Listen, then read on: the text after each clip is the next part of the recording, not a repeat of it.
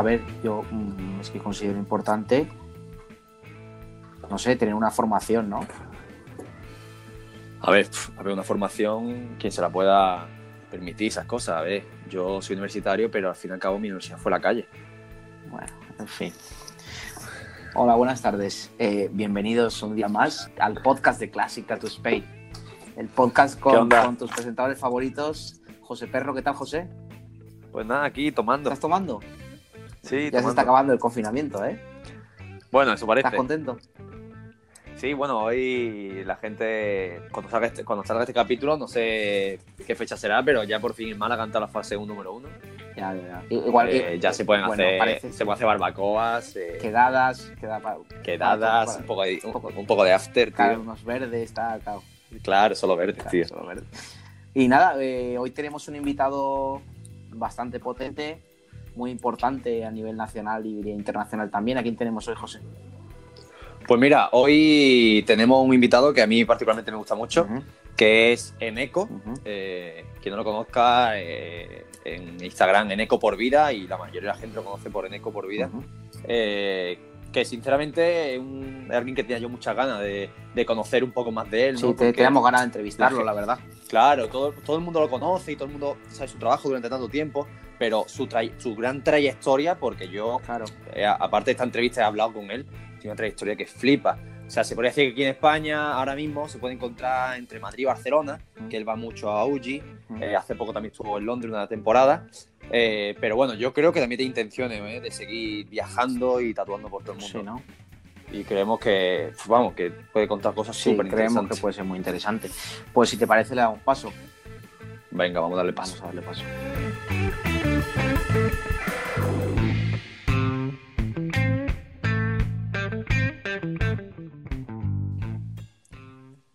Bueno, pues tenemos aquí a Eneco. ¿Qué tal, Eneco? ¿Qué pasaba? ¿Qué, qué tal estáis? Pues aquí estamos, tío. Muy bien, ¿tú qué tal? Pues aquí de chapada en Barcelona, tío. ¿Todo bien? Sí, de puta madre. Estoy aquí con el Max y de Oji Tattoo y, y la verdad que no nos hemos aburrido nada. No nos hemos- Sí, porque te has quedado, te has quedado un poco confinado allí en Barcelona, ¿no? Sí, porque yo iba para Madrid, pero no había más vuelos y el Max me dijo, vente para acá y de aquí te, vies- te vas desde aquí en tren o algo y, y no se pudo. Y la verdad que no hemos parado estos dos meses, hemos estado haciendo movidas y, y nos lo... Qué bueno. Muy guay, la verdad que... Luego él en privado no sé qué dirá, pero yo estoy encantado, ¿eh? sí, sí. Claro, él no puede decir. Bueno, nosotros eh, te hemos presentado un poquillo. Hemos dicho eso, que no, no tienes un sitio fijo, de momento. No lo sé si tienes un sitio fijo o no. Sí, yo, yo estoy, o sea, fijo, estoy siempre en Madrid, en la Beer Cave del Pajarillo, Vale, sí. que ahora están ahí el Abraham y el Suso, y van el Jorge Terán, la Gabriela, el Vale. Rodrigo, el Diego de Tatuavis, Ujú. y eso. Y ahí estoy siempre, siempre, aunque ande en otros lados, siempre ando pasando por allí. Vale. Vale. O sea, viaja bastante, ¿no, Eneco? Es que no vivo en España realmente, tío. O sea, vo- voy ahí cada dos tres, dos, tres veces al año, estoy por Madrid, pero eh, ahora igual en- voy a estar más, pero no vivía en Londres ahora en los últimos dos años. Mm, Sí, eso lo, hemos- lo hemos- Sí. lo hemos comentado, que has estado en Londres. Sí. ¿Y tienes eh, futuro de ciudades? Eh, o sea, la visión de irte a otra A ciudad. ver, yo me quiero ir a México ahora, porque estuve allí y me lo pasé muy bien y, y me quiero volver al, al DF y conocer Guadalajara y Oaxaca y todo eso. Ah, qué bueno. Sí, sí, quiero explorar bastante México ahora. Qué bueno, has estado viajando mucho, ¿eh, Eneco? Siempre ha pasado, sido- te has comido el mundo entero. Siempre ha sido así toda mi vida, ¿eh? O sea, desde que Ha soy pequeño, mucho, antes del tatu. Bueno, ma- sí, viajar y vivir en los sitios, que es diferente. Eh, irme a vivir a un sitio y me mola- si me gusta un sitio, pues me voy a otro. Y, Vale, y la verdad que por el trabajo se puede hacer y tengo colegas en todos los lados y hago nuevos muy guays y genial, tío. pues Pues tú, lo tú aprovecho, eres- bueno. eres- ¿tú de dónde eres? A ver, lo mío es un poco jaleo. Yo soy la mitad de mi familia. la mitad de fa- mi familia es vasca Sí. y, y la otra mitad son suecos en Finlandia. Yo. Lo que pasa es que, a ver, yo no. Mi familia tenía problemas en Euskadi, entonces Ujú. mi padre ya se fue a Mallorca, conoció a la guiri de turno Ujú. y intentaron volver a Euskadi y no se podía vivir ahí. Seguía mi familia teniendo muchos problemas ahí, entonces eh, se fueron a vivir a Finlandia mis padres y yo crecí allí. Ah, creciste en Finlandia. O sea, claro, yo no, cuando vine a Euskadi yo no hablaba ni castellano ni nada. Hostia, eso no sabía. Era un guiri y, y claro. Joder. ¿Y ya? ¿Y eso con cuántos años, con cuántos años te viniste, Neko? Yo me vine, o sea, nosotros llegamos a Euskadi como a los 9, 10 años o así. Sí. O sea, tenías, tú, tenías tú 9 o 10 años. Sí, por ahí. Soy muy mal, soy muy malo con los años y las fechas, ¿eh? Y encaminando un poco ahora al tema del tatu, del dibujo y todo, tú ya en esa época eh, le dabas caña a lo que es el dibujo y a la ilustración y sí, ese sí, tipo de sí, cosas. sí, sí, sí.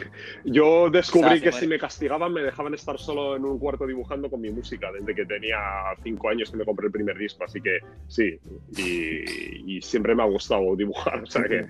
la, la liabas para que te No sé, era, era una buena forma de que te dejen tranquilo. Claro, claro. sí, también, la verdad que sí, la verdad que sí.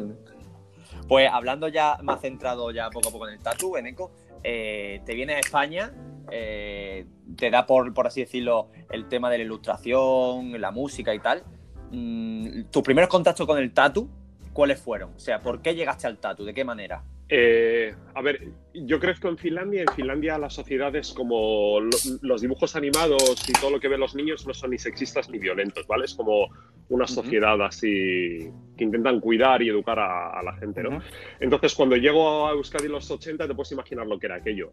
Era de locos, tío. Yo, aparte de que no hablaba, no hablaba el idioma, no, no entendía nada, tío. Toda la situación no la entendía. Entonces, entre todas las cosas que pasaban, que era pues que los policías no son muy buena gente, eh, que, claro, en la calle la gente coge y le prende fuego a las movidas, que tienen como pequeñas baterías campales y sus movidas. Claro, todo eso te choca cuando eres un chaval que viene de, que yo iba a la guardería en Finlandia por, el, por un camino muy idílico en el bosque, llegaba a una guardería donde mi profesora me esperaba con un bobtail en la puerta y era una casa de madera verde, ¿me entiendes? O sea, más de cuento de hadas era. Hansel y Gretel aquello. Claro, tío. y entonces apareces en Euskadi en los 80, tío, que es como claro, diciéndote lo que la podías entender, que el miércoles no puedes estar en la calle. porque es cuando había manis y pegaban a todo el mundo y tal, y era como, vale, no entendía nada, tío. Claro. Pasaste, pasaste y entonces ahí... cojo mantecas. Claro, sí. sí. Claro, cojo, era, el cojo pues es su rollo de Zaragoza y esta peña, ¿no? Pues es lo mismo, si al final. Claro. Y entonces la movida es que yo, yo he dibujado siempre. Pero lo que hablábamos antes de Fumetti, de todos los cómics y todo eso, eso lo descubrí en España. En España y en Italia hay una cultura de, de cómic underground, de hay un montón de versiones de la metal Harlan que de la heavy metal que hicieron pues Moebius, el Caza, el Philippe Druillet, hicieron una revista y de esa revista hay un montón de versiones, y pues la, pues la CIMOC, la 1984, Zona 84, el, la Comics, todas estas. Y eso, claro, yo al verlo flipé. Dije, ¿esto cómo? Porque, claro, tú piensas que en Finlandia no hay dibujos animados sexistas ni violentos. Yo llego a España, como quien dice en Euskadi, y me dicen que hay unos dibujos animados que una tía dispara las tetas. Y yo, ¿cómo? yo, es que no hablo ni castellano, entonces a mí me lo explican y claro, imagínate los niños, los otros diciendo, no, hay unos tipos más que disparan las tetas, Afrodita, ¿no? De esto, era como, ¿cómo? Claro, yo flipaba, tío. y luego, pues, hay cosas muy guays aquí de cuando éramos pequeños de ir a las tiendas de, de caramelos y eso, entonces todo eran monstruitos, tío. Te comprabas un fosquito y venían los Masters de Master del Universo. Sí, exacto, sí, sí, sí, verdad. Eh, todo, claro, tío. Panini tiene. Una vez me dijeron el mejor piervo que me han dicho, dicen, tío, a ver si te contrata Panini, porque yo lo he flipado con Panini. Las pegatinas que sacaban y todo eso, todas las tías en bragas, y todos los tíos tenían pinchos o eran medio punkis, claro. se salía todo con cadenas. claro, entonces eso viene desde Finlandia y flipas. Dices, ¿esto qué cojones es? Diga, ¿no? ¿Y qué? Claro, y... Claro, todo ese, todo ese tipo de cosas se ha perdido ya, ¿eh? O sea, ya cada vez hay menos ese tema. Se está, se, está, se está volviendo como Finlandia un poco, ¿no? Ya... Bueno, pero es porque la gente.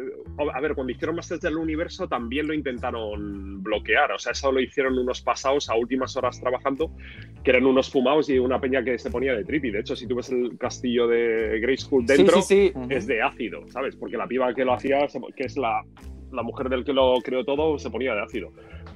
Qué bueno, eso hay un documental en Netflix. es verdad, de los, juguetes que cuentan muy bueno. Hay unos más guapos, yo te paso unos documentales más guapos si quieres ahí. Ah, qué guay, eso me lo pasa, eso me lo pasa. Entonces, la movida es que en, esa época también lo tenían mal, pero en los 80 sí que había más rollo, pues que ese rollo bárbaro, que si no sé qué, pero vamos, han hecho una película de Conan ahora y tal. Lo que pasa es que la gente pues yo creo que no está por eso, ¿sabes? Entonces, por eso no se saca algo así, pero a todo el mundo le gusta ver una tía en bragas, le, ¿sabes? Es que...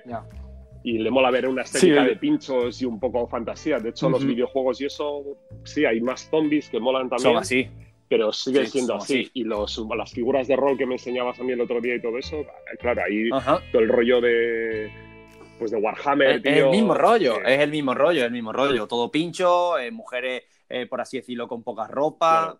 Es muy, así, eh, todo, esta todo este tipo de temática, la verdad. O sea que... Y se sigue, eso, eso en ciertas cosas se sigue manteniendo. Este, la estética. Este tipo de dibujo.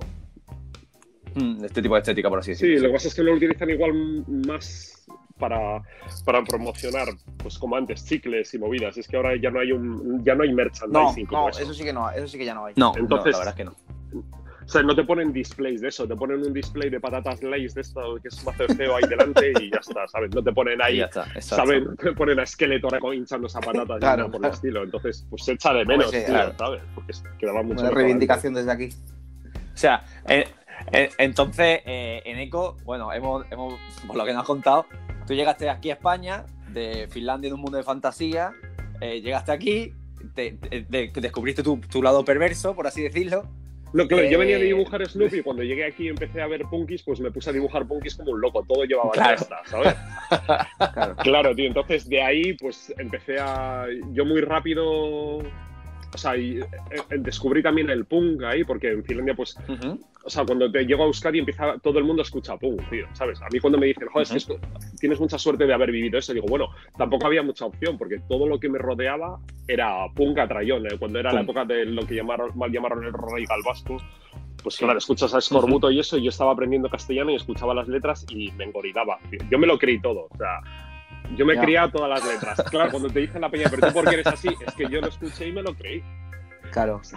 claro, claro, claro, claro, Es que tú no entiendes que yo aprendí el idioma con eso, tío. Eso y viendo Galáctica, tío. ¿Sabes? Como, pues, ¿qué quieres, tío?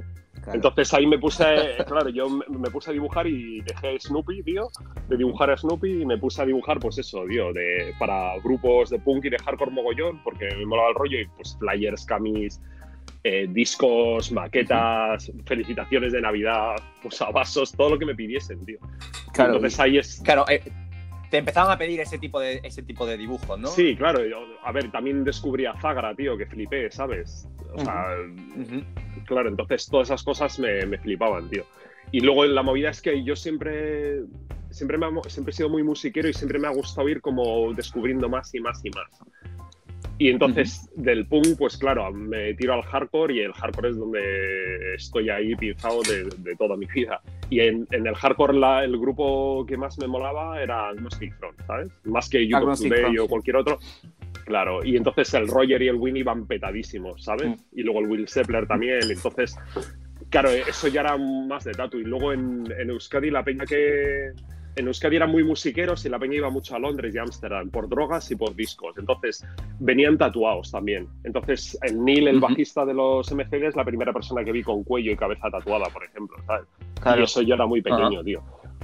Pero ya, ahí entonces. Ya, te, ya te, digamos, ya, te seducía un poco esa magia, ¿no? Esa movida. claro, no, a mí me gustaba toda la subcultura. De toda, esa, de toda esa subcultura y eso fue un poco lo que te llevó al tatu, digamos, ¿no? Claro, no, al ver los grupos que te molan tatuados y todo lo que dibujas y tal, y luego si le dibujabas algún tatu a los punkis, eso quedaban más guapos, ¿sabes? como le daba ese rollo de. Claro. Pues antes era marginal, ahora pues, ya no, ya no. pues puede ser, puede que sea un futbolista, tío, o uno un viceversa, ¿sabes? Claro, claro. Pero antiguamente era, diferente, totalmente marginal, claro. Claro, entonces por ahí empecé ahí, pues eso, tío, de, a los Chromax, luego los One Way System, tío, el, a saco. Kugni Reyes es el, el Mickey, el, guitarra Kugni Reyes tenía la típica esta pantera, el tatu tradicional que es una pantera con una serpiente, que es la representación de Adán y toda esta movida de los pecados, pues eso lo tenía con un tigre. Y lo tenía en la portada de un disco que me flipaba. Y entonces al tiempo yo me, me hice todo el antebrazo con el Whitehead con esa idea. O sea, eran imágenes que se te quedan toda la, todo el rato, todo el rato, ¿sabes? Y luego... O sea, la música, la, música te llevó sí, al tatu prácticamente. Sí, veía a Langry Anderson de Rose Tattoo, cómo iba a tatuar, entonces yo decía, yo no quiero un tatu que sea un parche, quiero el brazo petado. Claro. Claro, claro, claro. Entonces... Y, y por ejemplo, yo que he estado estos días hablando contigo y esas cosas, eh, o sea, ¿qué, o sea, y el motivo de tatuar, no ya tu contacto con el tatu, sino ¿qué te llevó a ti a tatuar? Eh, yo tatuar no quería porque yo hacía, yo tenía una pequeña distribuidora y vendía, y entonces hacía las portadas de, la, de los discos y ellos me mandaban muchas, muchos vinilos o, me hacían precios muy buenos para que yo tuviese singles. Y entonces yo luego los vendía al doble y me sacaba dinero y luego entre lo que me pagaban por portadas y demás, yo no quería tatuar porque a mis colegas, eh, ya estoy ya viviendo en Madrid, les dibujaba muchos tatu y cuando se lo iban, cuando venían tatuados, sí no me gustaban, tío, porque yo no entendía nada, ¿sabes? claro, yo decía, decía, tronco, es que no parece tanto el dibujo que Claro, no, no sabían interpretarlo quizás, ¿no? No, no, no, que va, todo lo contrario, porque de hecho ellos, estos se tatuaban, luego empezaron a tatuarse con Tintín y con Bass, sí. pero en la época se tatuaban con Lobo, que curraba ahí donde el Mao, y el Lobo hace una. Él representa muy bien gráficamente muchos tipos de dibujo. Yo lo he visto y eso al tiempo es lo que me ha marcado mucho. O sea, eso es, si hay una influencia primera técnica en el tatu es el cómo simplificó el lobo cuando me tatuó a mí y cuando tatuaba a los colegas. Cuando lo empecé a entender y cuando me metí en el tatu, eso me ayudó mogollón. Mucho más que en esa época también tatuaba ahí Roberto y le veías y decías, joder, este pibe dibuja que flipas, pero sus tatus no, no tenían fuerza, tío, ¿sabes? Era como era un dibujo guapísimo y me gustan muchas cosas que hace, pero la representación gráfica y lo que queda el tatu tatu, que es eso me molaba del lobo mogollón, me mola, me mola como lo. Sí, después cuando, cuando cura, ¿no? Cuando pasa un tiempo. no, y cómo lo hacía, porque yo, claro, imagínate, yo tenía la idea de que, buah, pues como aquí tengo un dragón con alas, las alas te las peto de ojos para que ahí en las alas haya algo más que arrugas, ¿no? Sí. Y el lobo se lo curraba muy bien para que eso todo tuviese un sentido y no estuviese saturado, porque yo lo saturaba demasiado. Y luego lo cambiaba ah, para hacerle una línea diferente a la que yo utilizaba pero luego con el tiempo yo, por ejemplo, no me tatué ni con el Susan, ni Robert nada, me tatué con el lobo porque yo empecé a entender lo que él estaba haciendo. Claro. Y, me, y es, realmente entendí que el tatu es muy gráfico y que es la fuerza que tiene, ¿sabes? Pues es como un tatu japonés, ¿no? Tú miras una, una ilustración de ukiyo-e y se lo enseñas a alguien que no tiene mucha idea de arte y va a decir, bueno, es que es como un dibujo animado. Pero eso en la piel queda brutal, ¿sabes? Claro. Ese, esa claro. claro, esas texturas de línea, tío y, el, rollo muy gráfico y muy duro queda muy bien. Y eso, pues claro, con el tiempo lo empiezas a ver y, dices, Claro, son cosas que también entiendes con el tiempo. Eh, yo quería preguntarte también, eh, la gente que no lo sabe y tal, porque escucha mucha gente que igual no te conoce y demás, ¿desde qué año llevas tatuando? ¿Cuándo empezaste? Desde el 95. Desde el 95. Desde el 95. Eh, y un poco la evolución en tu trabajo. ¿Tú cuando empezaste ya tenías como muy claro la estética o lo que querías llegar a hacer o demás? ¿O no lo tenías claro cuando empezaste? No, no yo, no, yo no quería tatuar. Si es que a mí me... A ver, mis colegas lo tenían muy fácil. Decían, si nos tatuamos los dibujos de este pibe, le compramos unas máquinas y como nuestro colega nos tatúa. Que es una suma que está guay, pero la fórmula... había una incógnita en la fórmula que no se daban cuenta, tío. Entonces, yo no quería tatuar y como hasta que yo descubrí todo eso del lobo y eso, que lo iba viendo, yo no estaba interesado, tío. Yo... Entonces ellos me decían, no, pero hay peña en el Giri que tatúa muy bien y que hacen cosas que flipan. Vale, pues ¿por qué no os tatuáis con ellos, no? Y dicen, no, ahora... Y es cuando empezaron a tatuarse con el Tintín y con el Bax y demás. Y entonces ellos me trajeron revistas. Y en una de las revistas había una espalda que es una ilustración de Simon Beasley, que es del cómic este de Slane, y con eso flipé. Porque yo conozco entero ese cómic, yo me lo he comido ese cómic de arriba abajo y me encanta Beasley. De hecho, el Forcer, el póster que he pintado ese, tiene muchos toques técnicamente del Beasley. Y claro, ahí flipé y le dije, ¿esto es un tatu, tío? Sí, sí, sí. Y dije, hostias, pues ahora ya me interesa, ¿ves? Porque en esa época tampoco se tatuaba nadie. O sea, mis colegas iban petados de arriba abajo porque no había peña en España que, que fuese tan tatuada, no había nadie. Con tanto Sí, porque esto llevaba ya antebrazos, peña llevaba en el cuello, cosas así. Y aquí no existía eso en, los 90 ni de coño. Y entonces, claro, ahí dije, hostias, pues sí que me interesa. Y entonces estos se dieron como, como prisa y entonces me dijeron, tronco, eligen las máquinas o lo que quieras y arreglamos y las pillas como nos vas a tatuar. Nosotros vamos a poner pasta y lo compramos todo. Sí. Y. Joder. qué, buen, qué buen amigo. Bueno, ¿eh? eh, no cuento toda la historia, ¿sabes? Yo también ponía mi parte. O sea, claro, yo, tú piensas que yo les había dibujado hasta, ¿sabes? De todo, todo el rato, tío. Tú piensas que yo hacía todo. Ellos tenían una tienda de ropa y yo hacía los diseños de las camis, todo y eran mis amigos. Claro. Y luego tenía una distribuidora de música y sí que me compraban discos, pero había muchas cosas entre medio. Entonces para ellos era como, hostias, te damos era una forma de, devolverme el favor, pero a la vez salir ellos ganando. Claro. Que está bien, es, claro, claro, es muy factible. Entonces ahí vi lo de Tattoo Factory de Devon en una de las revistas y ahí y, y, nada, y yo escribí el catálogo y eso ya hacía mogollón de fanzines en la época. Entonces enseguida escribí, me mandaron el catálogo, miré unas máquinas y eso, hablé con estos, vale, pues vamos a pillar esto, ¿sabes? Que no teníamos ni idea, tío, ¿sabes? Y tampoco es que los de Tattoo Factory vendiesen a cualquiera, pero como estos estaban muy metidos en el tatu, piensa que estos para ir a tatuarse en la época llevaban a veces sus tintas y movidas y sus agujas, ¿sabes? Ya. Eso es en los 90, claro, estos tenían mucho, mucho tatu encima. Entonces, nada, cogieron y pillamos las máquinas y yo me puse a hacer unos cuantos, tío, y eso no. Eso, no, o sea, no se quedaba nada en la piel y decía, tronco, esto yo no entiendo cómo va, ¿sabes? Claro. Porque la. Pues claro, imagínate, ¿sabes? Entonces. Claro, y por ejemplo, llegando, y llegando a ese punto, o sea, en ese punto, o sea, eh, ¿aprendiste tú solo? O a ver, la movida es que si tú dejas a cuatro punkis y pelados juntos con una máquina de tatuar y litros, pues imagínate, o sea, como si los quieres escarificar, ¿sabes? Que los tengo hechos un cuadro de arriba abajo, claro. Nosotros podíamos, pues prueba de otra forma. Y yo, lo, yo de pintura, pues con un pincel, con un aerógrafo con pirograbador, con lo que quieras hago cosas, pero eso no se parece a nada. Y no lo entendía. Y decía, a ver, tronco, yo necesito aprender esto y aprender bien. A mí no me gusta esto de estar aquí destrozándoos la piel por la cara, ¿sabes? Aunque estéis muy ilusionados. Y entonces dije, vamos a buscar a alguien que me, que me enseñe. Y así conocí a Pablo Lombán, que tenía otros colegas también que eran punkis así pelados ahí en Vigo. Y paraban con él. Y el Pablo dijo, vale, pues que se venga, tío. Y el Pablo Lombán, que es el de Patanta Tú de Jerez, él es el que fue mi primer maestro. Y el que, claro, y ahí llegué y él ya, pues, el Pablo era un pibe que se iba a Nueva York a ver al, al Hack Spalding a, a, las afueras de Nueva York y demás, ¿sabes? O sea, y entonces ahí tenía, me enseñó un montón, tío, tuvo mucha paciencia conmigo, tío, de, por cosas de mi carácter, tío, me cuidó mogollón para que no me pinchase, porque tatuábamos muchos marinos de estos que eran yonkis, tío, ahí en Vigo, pues imagínate. Y claro, esa, esa época, claro.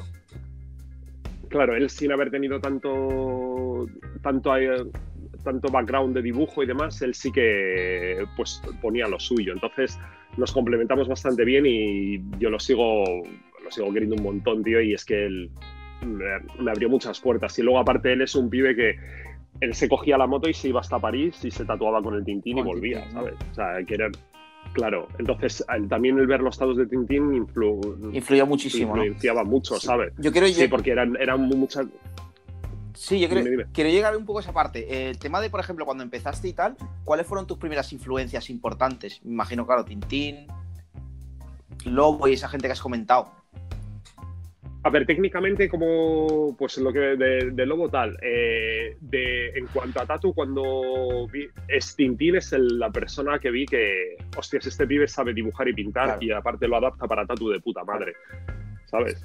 Esos retratos que hacía con una línea por fuera son sólidos y los ves aún hoy y, están, de puta madre. Yo veo tatus de mis colegas y están de puta madre.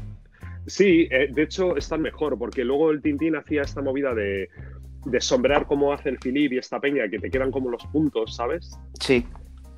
Ajá. Con, carga de, con buena carga de tinta en vez de erosionar la piel y a día de hoy se ven muy bonitos porque toda la tinta se abre, que eso también yo lo veía en Los Ángeles, que los tatus antiguos del Good Time Charlie, del Mike Brown y estos que habían hecho pues como el Sleepy G en plan de de apeinar, ¿no? El whip que dicen en tradicional, pero eso, es más suave, pues luego con el tiempo eso se ve de puta madre, tío, ¿sabes?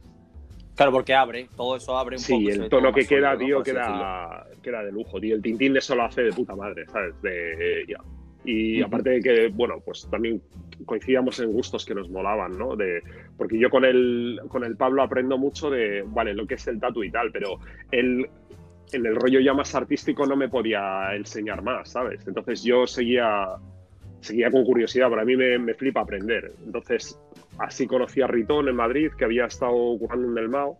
Sí. Y, al principio mis primeros flashes eran eso, vikingos, demonios, en sombras, tal, pues lo, ¿sabes?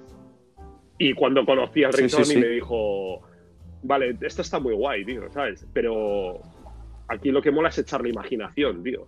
Y, dije, claro, tío. Me dice, ya, pero desde todos los puntos, ¿no? O sea, no desde cogiendo un punto de referencia, sino vete, hacia todos los puntos con lo que tengas en la cabeza. Y me enseñó Robert Williams y, y flipé. O sea, yo con Robert Williams, tío, me acuerdo que hay un libro que se llama Zombie Mystery, que es de todo de sexo y violencia, todos los cuadros de él y eso, y son la polla. O sea, aparte de sus dibujos a tinta me flipan, aún a día de hoy es el, que, el pintor que más me gusta, Robert Williams, y sobre todo para Tatu, porque hay muchas, tengo muchas conexiones con las movidas que hace y con la... Luego hizo la Justapox, él es que un montón de revista Justapox de arte, sí, sí, etcétera. Entonces, claro, ahí el Henry me enseñó un montón de movidas técnicas guapas, pero luego aparte me cambió la cabeza totalmente y ya dije, ¿cómo? No, no, no. Aquí a meter color a trayón y línea y pues lo que tenía un poco en la cabeza del lobo, pero ya en un rollo más de new school, de tradicional, de japo, de cómic, de dibujos, ¿sabes? Claro. Sí, porque hemos visto al fin y al cabo, eh, después de tanto tiempo, eh, tú habrás tenido, lógicamente, como todo el mundo, una evolución en tu trabajo.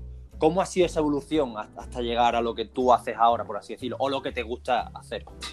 Eh, a ver, yo. Complicada, la sí, pregunta un poco abierta y complicada. pero... Y luego yo soy muy, muy curioso, entonces me engorilo con muchas cosas, tío. A ver, eh, evolución, pues en el Japo tengo una y en el resto de lo que hago otra. En el Japo, pues, claro, conozco Kuronuma y conozco el libro de Ferchioni de, de Yoshi Tonakano, del Oriyoshi 3. El primer libro lo saca un tatuador antiguo italiano que se llama Ferchioni. Sale unos tatus de la joya. De hecho, es el mejor libro que hay de Oriyoshi. Y entonces ahí flipo. Luego al, tiempo pues salió el Busido, el libro de Juan Puente y toda esa movida y flipo mucho con el Oriyoshi. Pero realmente luego volví a la raíz de que lo que molaba era Kuronuma, que es lo que me decía el Whitehead. Es que se lee, ¿sabes? O sea, se lee, es gráfico y no es, ¿sabes? Es muy importante que se lea, tío. ¿Sabes?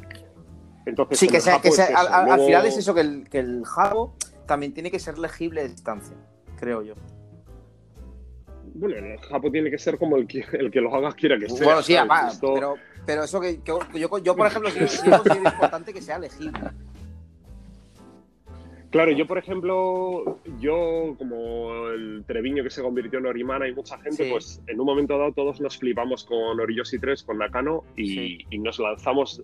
Y eso es nueva escuela de tanta tradicional japonés. Entonces, cuando empezó a hacer los dragones que eran como nudos, encima con una línea, con una, línea uniforme para todo el tatu, nos lo tragábamos y pero también es porque hemos perdido nuestra personalidad en ese momento. Yo tengo un buque entero de espaldas, piernas, brazos, desarrollo que nunca voy a, que lo tenía en la tienda y nunca lo voy a, voy a subir las fotos porque ahí no hay tanto de mí. Eso al final estás en una ola. Una inspiración. No, no es una inspiración, es que estás obsesionado. O sea, yo, yo al Nakano lo conocí cuando estuve en ah, Japón y y yo le llegué y le, me acuerdo que una vez le pregunté lo que te conté del NUE el otro día, en plan de, oye, ¿por qué el NUE no se mezcla con agua? Y me decía el, el, el pero ¿por qué no? Y digo, a ver, porque yo me he mirado tus libros y nunca sale el NUE con agua. Y me dice, ¿en serio? Y, y dice, ¿te lo has mirado todo? Le digo, sí, sí. Y se reía, dice, tronco, no es tan importante. Dice, si quieres ponerlo con agua, ponlo con agua. Y él me enseñó lo que son las, pues lo que son las épocas, en plan, las flores que hay, la ropa que hay en según qué épocas pero todo lo demás me decía que, no me rayase y menos cuando es mitología y no es religión, que religión encima es mucho más fácil. Y dije, vale. Entonces... Sí, claro, es lo que estamos hablando el otro día, ¿no? Que, muchas veces todas estas reglas que hay en el Japo, ese tipo de cosas, eh, mm, le da, lógicamente, tiene, tienen unas normas y todo, y no se puede hacer todo lo que uno quiere, pero que le da más importancia a la gente de fuera que la gente de A ver, yo. Eh, allí, mezcla sí, y aparte ellos sí que dicen que puedes hacer lo que quieras. Sí. O sea, de hecho, por ejemplo, eh, para ellos, tío, un, o sea, un dragón que es una lagartija, tío. Ellos la ven gigante porque son muy pequeños, como las carpas, ¿sabes? me, gusta, me, gusta, me claro, esa reflexión, me ha gustado mucho. Claro, y, a ellos les encanta, pues tío, el nube que sí, el nube. pues tío, es cabeza de mono, cuerpo de tigre, cola de serpiente. A ver, a mí me parece un bicho Está brutal sí. Claro, tío. Y tienen un montón de híbridos. Sobre todo a mí me gusta la mitología japonesa y, es que no se cortan con nada, ¿sabes? Si te vas al rollo Yokai Urei ya flipas, porque ahí se han inventado, de todo. y de hecho, hasta los Claro, los Pokémon son eso, realmente, dibujos de otra forma, pero. Sí, son, dibujos de otra forma. Al final, los Pokémon es, es, que es eso, sí. Son como yokais. Sí, y son así como mitología y cosas así. Sí, claro, y luego ya si te metes en rollos de cómic, o lo que puede llamar la gente manga y demás, allí sí que hay un montón de dibujantes que ya se han pasado todas las reglas del cómic por el forro y, flipas con lo que hacen, ¿sabes? O sea, es que Japón, claro, ellos no son muy tradicionalistas, o sea, mantienen sus tradiciones, pero no quiere decir que no cojan y hagan un, un Godzilla, un muñeco de Godzilla para Evangelion morado, ¿sabes? Con amarillo. Claro y rollos así, ¿sabes? O sea, ellos todo lo que sea añadir les encanta, tío. Claro, claro, claro. Bueno, no, pues entonces, pues eso lo que decía es eso de... por ejemplo, en, tu parte japonés, ¿no? Estamos hablando de cuando haces japonés, por así decirlo. Sí, ahí eso es el... Eh, entonces ahí con el Oriyoshi, pues sí, lo hace él todo como un nudo y yo no le voy a decir que lo hace mal, ¿sabes? Yo puedo decir que me gusta más o menos, pero no es que lo haga mal. Tú en los cuadros puedes hacer lo que te dé la gana. Yo en, en el Japón, pues hay cosas que, no hago y, sí que me raya que esté todo el rato, que todo el mundo sea lo mismo, ¿sabes? O sea, eh, si tienes un tatuador que, que dibuja de puta madre, si se mete en el japonés, sale mucho menos de su personalidad que cuando hace otro tipo de elementos como más de tatu clásico, ¿sabes? Que no tradicional, ¿sabes? O sea, porque le puede meter más, a no ser que cojas y hagas la misma pantera de Ed Hardy después de, de, de Link Smith and Rogers todo el día, ¿sabes? Pero, ahí sí que le sí que le puedes dar más, ¿sabes? Entonces en el Japón es una evolución. Luego en el otro, pues tío, yo a mí me gustaban mucho Frank Lee y Dave Bao, que son peña que hacía lo que tú puedes llamar como New School, pero que a mí me parecía bastante logro. Sí. Y, y, me acuerdo en el primer viaje a Nueva York conocí a Kelly Kranz, que es un dibujante de cómics y tatuador en el Helio, en, el Fly Ride, y flipé, porque el pibe, o sea, pues sus contrastes de color y todo eso eran la polla, aparte de que tiene mucho dibujo, y eso es una movida que ahora la peña vería y diría, ah, esto es como más Neotravi. Pues tú imagínate, esto es, estoy hablando del año 90. Claro, que eso, ni, el término Neotravi ni existía. A ver, es que Neotravi es lo que hace Ekel. Claro, es que... O sea, es un tatuador alemán que se llama Ekel, que le, todo el mundo ha hecho ese estilo y lo llaman Neotravi. Vale, pero yo lo... Sí, que yo lo que es que se lo vi al principio es a, a Ekel y entiendo que es un poco su rollo, ¿sabes? Yo creo que sí, también. De los primeros que vi así, fue, creo que fueron Ekel. Creo que fue Ekel. A ver, Ekel es el antes que nadie. No, yo no conozco a nadie antes de que haya hablado de Neotravi y Neotravi lo empezaron a llamar mucho después de que Ekel, de que, que ya tenía mucha carrera recorrida. Sí, sí. Sí, los primeros libros, un montón de libros rularon ya por esa época, ¿no? Del tema de, de con de Ekel. Yo vi en su día se vendían como sí, churros libros. esos que hizo al principio, tío. sí, la gente le dio, la gente le dio y había por todos lados. El libro, de calaveras, cuervos y sí, temática. Eh, muchísimo, sí. Mm, eso ha evolucionado mucho. Bueno, pues entonces, hablando, ya quitando eh, tu parte de, trabajo, ¿no? Eh, influencias ya no personales, sino en viajes, ¿no? Nosotros sabemos que, como hemos dicho antes, has viajado mucho, has hecho, ha, hecho muchas convenciones y tal. O sea, estos viajes que has hecho, lógicamente han influido en tu, en tu trabajo, pero ¿hasta qué punto? O sea, eh, ¿tu trabajo se puede decir que representa todo, todos tus viajes? Eh, no, unos sí y otros no. Hay viajes que, a ver, cuando voy la primera vez a Nueva York, me voy con, con mi colega, con Rubén de la Inquisición, que íbamos medio a hacer el punk y medio a yo buscar todas las tiendas de tatu del mundo pues ahí yo me pongo a currar y conozco también a la gente del Fly Ride, al Helio España, que había hecho además el, los status de la Peña de los Cifros, los ha hecho él y demás. Y el Kelly curra allí, y el Steven Huey, que había hecho la bola de Madball, curra allí. Entonces, claro, esa peña me influye un huevo, ¿sabes? ahí flipé. Pero para lo que es el tatu de que a mí me gusta de decir, hostias, es que me encantaría hacer lo que hacen todos estos juntos, cuando fui a currar a Oakland con el Jason Freeman en el FW y y él me llevó a, me dice, oye, vámonos a San Francisco, que he quedado con el Grime y tal. digo, ah, vale, vale. Y me acuerdo del día que llegué la primera vez a San Francisco cruzando el puente, tío. Y cómo llegar al Tattoo City, y estaba el Grime, estaba el Hardy, el Whitehead, el Tim High. A mí me gustaba todo lo que hacían ahí, ¿sabes? El Colin Stevens también estaba, tío. Claro, estamos, ahí, hablando, sí que flipé, ¿sabes? El año no me lo sé, tío. O sea, no, no te puedo. Es que soy malísimo con los años que Más o menos qué época. Estamos haciendo una, una especie de cronología. No, pues eso es. 2000 y algo, 2000 y poco, imagino, ¿no? Claro, bueno, está. Hombre, pues el Grainy estaba en el Tattoo City, pues imagínate. Eh, o sea, de hecho, de hecho, en ese mismo viaje yo me tatuó con el Chris Con en el templo ah, de, en, Freddy Corbin. Claro, porque era bajando la calle, el FW estaba arriba y el Temple estaba abajo, en, en, Oakland. O sea, imagínate cómo era la época, ¿sabes? Y el Colin Stevenson estaba allí, o sea que hace... Sí, sí, sí, hace mogollón. Y el Ed todavía iba por la tienda, que, que no, que luego ya cuando yo vivía allí ya no iba nunca, ¿sabes? Estaba siempre por Hawái y tal. Claro, tú estuviste, tú estuviste en Estados Unidos. Sí, yo he vivido por temporadas en Estados Unidos. Eh, viviendo. He ido mucho y luego me, ya me mudé allí y estuve unos años y sí, sí. Y en San Francisco, he vivido en San Francisco. ¿Y qué tal la experiencia? ¿Qué tal, qué, tal la experiencia allí? O sea, ¿cómo, ¿qué diferencia ves tú allí de, del público de Tatu en, eh, en Pues lo que yo hago les gusta más, la verdad. Sí. Lo que yo, supongo, supongo que sí. Siempre lo he hablado con gente, por ejemplo, eh, nosotros hemos entrevistado a Javi Castaño y demás, y claro, al final eh, tiene más salida, tío, lo que hacéis allí que, lo que, que, en España, digamos, porque allí es como su imaginario, además, y es como que está más abierto a ese tipo de trabajos. Más que su imaginario es que, a ver, ahí, a ver, la sociedad tampoco es un poco diferente, pero luego hay, diferente, hay lo mismo, tío. Hay peña que, que igual le gusta el, el, que, lo que tiene el de al lado y ya está, ¿sabes? pero hay mucha gente en, metida en su cultura, en cómic o en, cultura, y sobre todo mucha gente que quiere cosas diferentes, ¿sabes? Entonces, si tú haces algo diferente... ¿Tú, dirías, por ejemplo, que entienden igual más tu trabajo, o a lo mejor, o está más... ¿Entienden o está más solicitado? Me, da igual. En Estados Unidos que lo respetan, al final, ¿vale? Eso es lo bueno. Se, trata de respeto. Si en los países mediterráneos, que no latinos, no se respeta mucho a no, o sea, no se respeta, pero en general a mucha peña que hace arte no se la respeta, ¿sabes? O sea, es como a la gente le puede gustar lo que haces, pero siempre van con el rollo de, bueno, no se lo toman tan en serio. En, en Estates, en México, en, en, Norte Europa y eso, lo flipan.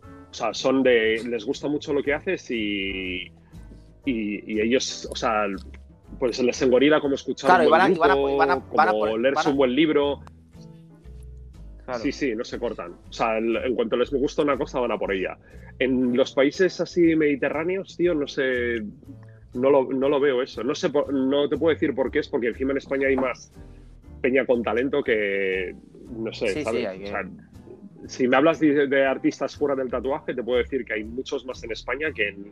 O sea, concentrados solo en una zona geográfica hay más en España que en ninguna otra parte del mundo. ¿eh?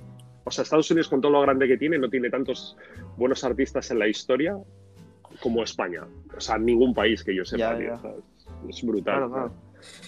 Entonces no, no, sé por qué, ¿sabes? Igual porque tienes demasiado, ¿sabes? Como lo ves tanto y todo el mundo lo hace tan guay, dices, ya, esto, ¿sabes? No sé, puede ser por eso. O sea, puede ser, puede ser, eh, puede ser. Es como, eh, o sea, es como la novedad, por así decirlo, hoy en día que vivimos, de, de ser tatuador, por así decirlo. Hoy en día, ¿cuántos tatuadores hay? Miles sí, pero por ejemplo, antiguamente, el, por ejemplo, los rotulistas en España nunca ha habido una, escuela de rotulismo como es el fileteado porteño en Argentina o el rotulismo puramente ya claro, en Estados Unidos.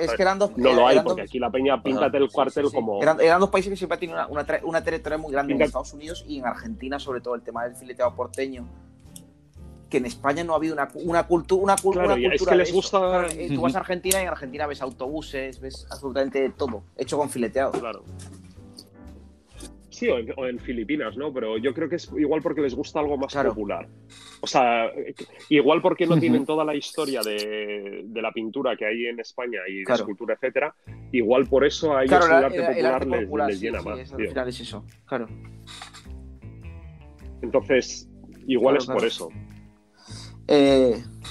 O sea, y una de las cosas, uno de los datos muy guay que me dio el otro día eh, hablando, por ejemplo, de los de rotulistas y este tipo de cosas, eh, hablando con Eneco el otro día me contaba que, todos estos libros ahora que, vemos, que ahora Eneco va a decir un poco cuáles son, en el libro de estos antiguos, la mayoría de la gente que hacían esos libros eran rotulistas. Eh, no, lo, que, a ver, cuando hablábamos de tatu tradicional, a mí, a mí, tú puedes hacer el estilo de tatu que quieras, que si tú eres bueno haciéndolo, es decir, bueno O, lo haces como tú quieras, pero para mí bueno es que sabes de composición, sabes de luces para hacerlas bien o mal, etcétera. O sea, que yo veo que dominas el medio. Entonces a mí me chuta. A mí, por ejemplo, pues sí, tío, yo cojo y veo tatus de Cap Coleman y me la sudan. Veo los de Ben Corday y flipo.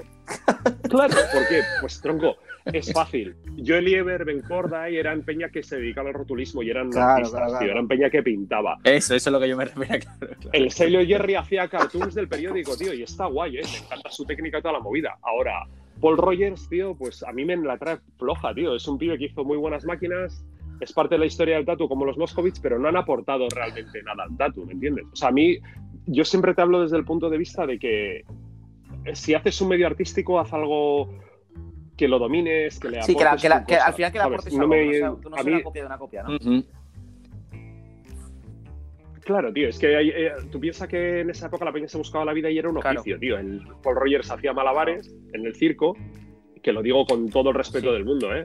Y yo me compré el libro en cuanto los sacarlos del archive y demás, y etcétera, y guay, ¿eh? Y, y, son parte de la historia del tatu porque han estado ahí, pero no han aportado nada al tatu. No es George Barchet, tío, que eres un pibe en Inglaterra que haces unos curros finísimos, ¿sabes? Ni de coña, ¿sabes? O sea, de... Claro, tú piensas que la, la, familia real inglesa se iba de viaje, como si iban todos los... Pues cada vez que uno se hacía mayor se pegaban el viaje del puterío, ¿no? Que se ponían hasta el culo con sus colegas en un barco y se iban a, a, a todas las indígenas que pudiesen. Y de paso me pongo hasta el culo de opio claro. tú. Es que esto es así, o sea, esto hasta la madre de la reina de Inglaterra ahora, o sea, el padre va trinchadísimo.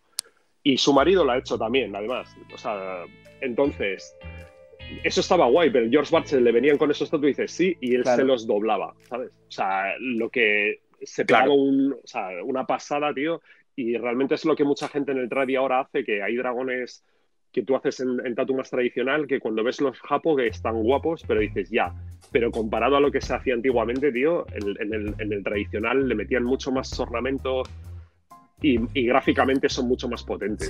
a mi gusto, ¿eh? también te digo. Siempre todo, todo lo que yo digo es a mi gusto, ¿sabes? No, evidentemente, a ver, estamos haciendo una, una, una entrevista a ti.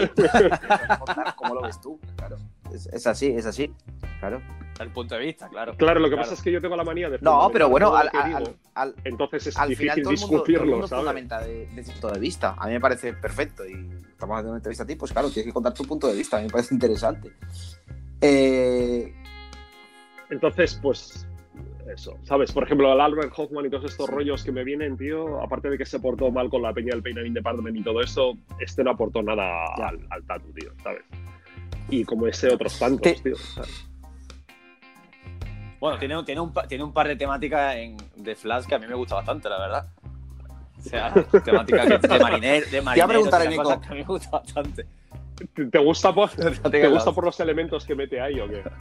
¿Eh? claro, claro, claro, estaba tan cachondo. Claro, claro, es que al pibe se la ponía yo un uniforme marinerito más que a un una comunión, claro. A ver, Nico, eh, el tema de, por ejemplo, la escena, la escena actual respecto a lo digital y demás, cuéntanos un poco. Sé que hiciste hace poco un seminario de iPad.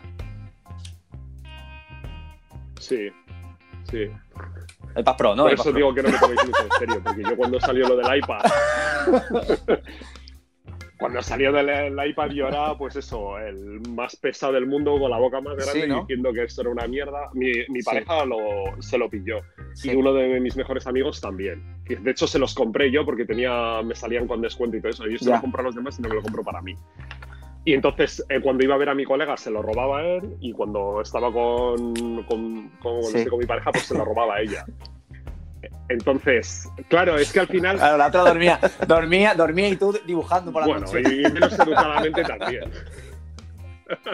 Pero sin admitirlo, ¿eh? O sea, no hay que admitirlo. Entonces, claro, la movida es que si te gusta dibujar y pintar y manchar, pues cualquier cosa que manche, dibuje o pinte te gusta, tío. ¿Sabes? Yo no, he sido muy grafitero, pero yo cojo un spray y me lo paso como un enano, ¿sabes?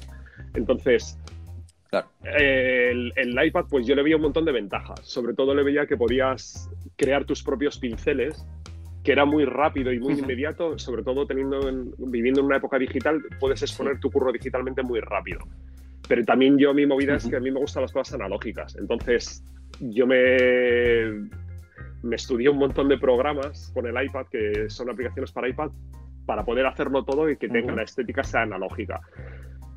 Claro, luego a partir de ahí, pues es cómo lo imprimes. Yo estudié artes gráficas en su día, entonces entendía bastantes conceptos de, impresión y demás, de cuatricomía y de, y de, impresión, sí, de lo que es una tinta en pasta y traslúcida a lo que es eh, un color en una pantalla que es de yo estudio, yo estudio lo mismo, bueno, es el, único estudio que tengo, la verdad. y soy daltónico, o sea que imagínate.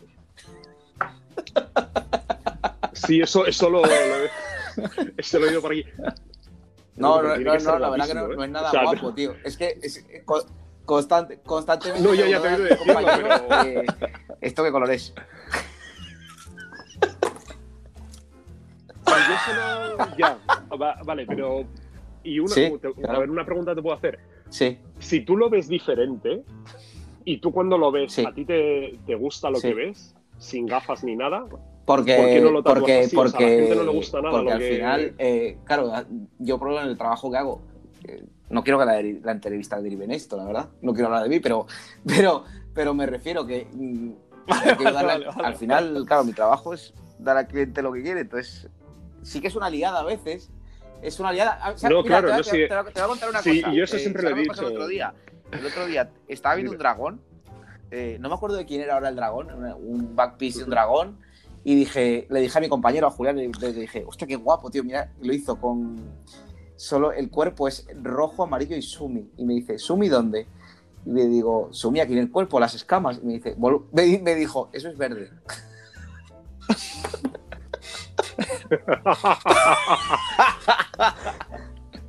No, pero sobre todo el, tema de, de, de, claro, ¿no? A lo mejor te ponen cierto color muy parecido al lado. Claro, pero tú, por, ejemplo, por ejemplo, has visto, yo hablando de esto de digital, yo en la primera me hago una lámina de flash en plan digital, ¿no? Y intento probar todas las cosas que puedo hacer para hacer una lámina entera. La primera lámina que yo hago, la única función de esa lámina es que tú te la pongas en el estudio y que todo está cambiado de color. No hay nada con los colores que tú te esperas. El tigre tiene azul y naranja, blanco, no tiene amarillo ni marrón etcétera, etcétera, ¿vale? La Hay una pantera que es verde con rojo y tiene aletas de tiburón, etcétera. Entonces, todo a mí, por ejemplo, Sí que, sí, que, me, sí que me flipa. O sea, a mí mucha peña... Veo como una especie de gama. Yo, por ejemplo, en tu trabajo sí que veo una especie de gama, sobre todo el tema de cartelería o el tema de flash o ese tipo de cosas que pintas. Y sí que veo como una cosa entre cálidos, una, un contraste brutal. Claro, a mí eso me referencia, pues claro, toda esa época de pues Marcus Pacheco y toda esta peña y pues me hace pensar, pues claro, morados, amarillos, como súper mezclados. Pero claro, no sé qué colores son, a eso me refiero, ¿sabes? Claro, pero yo lo que digo es que si tú lo ves de otra forma, eh, habrá gente como, ¿sabes? Que tú coges y dices, este es un lista guapo y le estás metiendo verde, pero si a mí me mola que Ojalá. estás verde, a mí me da igual como tú lo veas. Tú lo ves de una forma Ojalá yo la peña sea, pero a los dos nos gusta, ¿no? Tronco. Eh, en, esta, sí, tío. En States es como. Yo es que. O sea, a mí, por ejemplo, yo tengo. Es muy importante para mí que tengas un estilo de dibujo y tu personalidad en cara al dibujo, pero es mucho, muy importante el color. O sea, la personalidad que tú utilizas en el color para mí es importante, ¿sabes?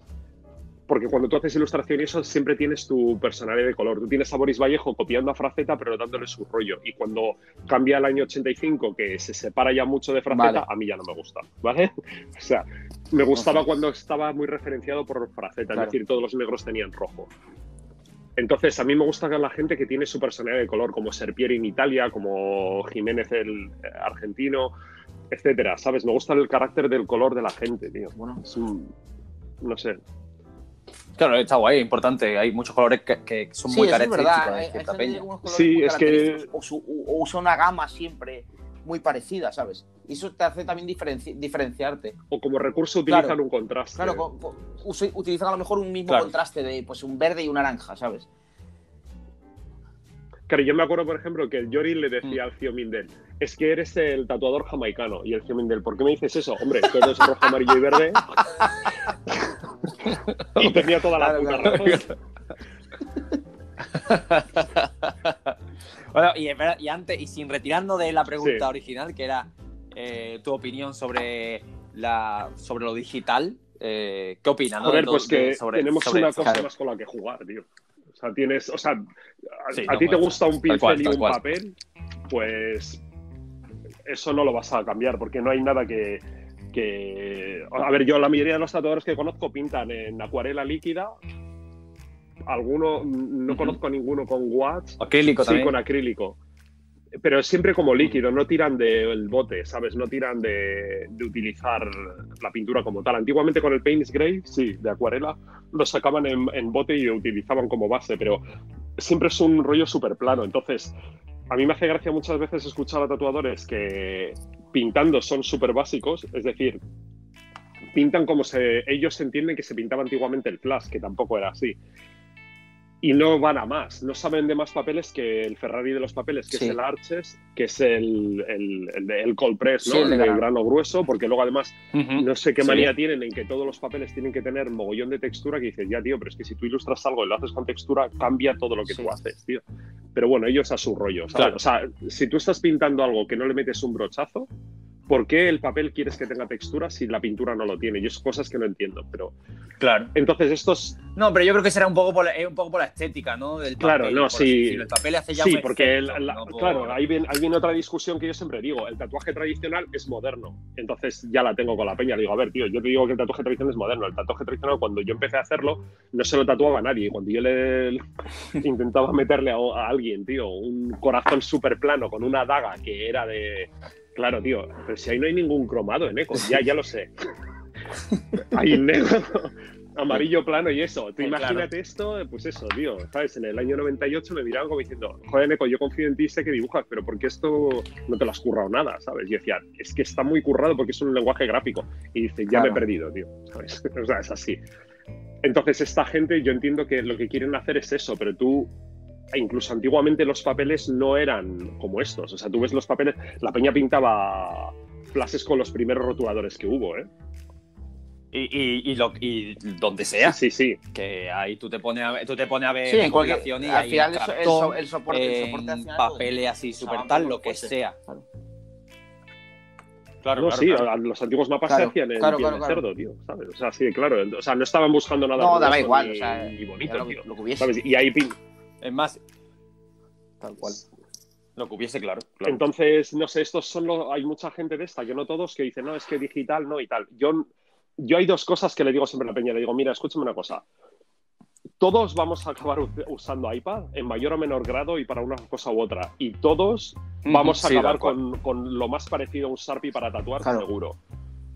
Porque pues no, o sea, es una. A ver, yo utilizo las Cubin, tío, y yo, yo hacía mis. Yo construía mis propias máquinas, tío. He tenido máquinas del Ceci Ferris a la polla, del Juan Puente, obviamente, de todos. Tengo un mogollón de máquinas, de bobinas. Y me encanta el que sea un objeto antiguo, pero no es un objeto práctico, tío. O sea, al menos ¿Sabes? Si tú, por ejemplo, estás haciendo las líneas de puta madre con una cubing, que es al final cambia hasta el campo solenoide por un motor de sin escobillas, porque la mm. patata es muy regular, y luego el color lo estás metiendo con una rotativa, tú me estás dando la razón, tío. Si no lo estás utilizando el mismo tatu, no me importa, pero yo no, ahora mismo todo el mundo que conozco utilizan eh, campo solenoide de bobinas para hacer líneas porque son sólidas, tío, porque hay máquinas que son muy reguladas y muy sólidas, tío.